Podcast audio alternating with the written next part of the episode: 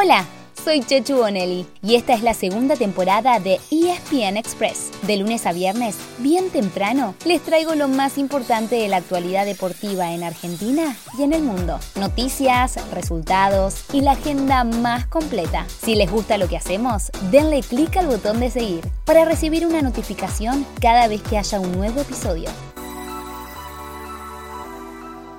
Hello, good morning.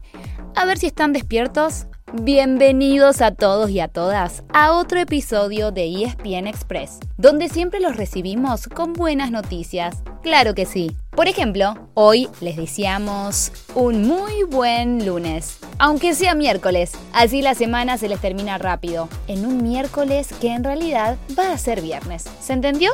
Bueno, no importa, dejémoslo ahí. Seguramente disfrutaron de un fin de semana XXL. Y nosotros estamos como siempre listos para contarles qué está pasando en el mundo del deporte. Ayer hubo Copa Argentina con equipos de primera división que empiezan su camino en 32 avos de final. Vélez no tuvo problemas en pasar de ronda, goleando 5 a 0 a Chipoletti. Y más tarde, Colón también aseguró su lugar dejando en el camino a Sportivo Peñarol de San Juan.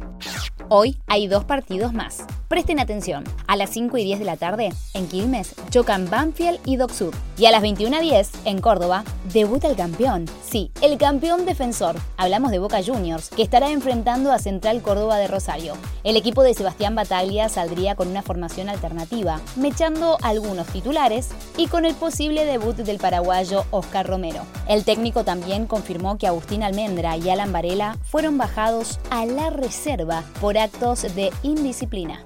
Bueno, lo primero, ¿qué sucedió con, Almendra? ¿Qué sucedió con Varela? Eh, si podés explicar un poco la situación y la decisión. Sí, bueno, fueron dos actos de, indisciplina diferentes, pero, pero bueno, tomamos una decisión que me, corresponde hoy tomarla y el club tiene unas reglas, hay que cumplirlas, así que los dos hoy entrenaron con reserva. Esta noche hay otro partido para seguir atentamente, por medio de Star Plus. Claro que sí.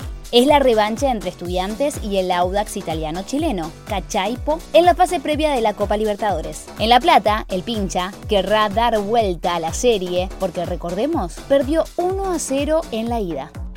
Hay copas en Europa también, y ayer hubo sorpresa en la quinta ronda de la FA Cup. El Tottenham, uno de los candidatos, cayó 1 a 0 en el alargue ante el Middlesbrough. En cambio, ganó 2 a 0 el Manchester City y pasó a cuartos de final. Por la Copa Italia, la ida de semifinales entre Milan e Inter fue empate sin goles.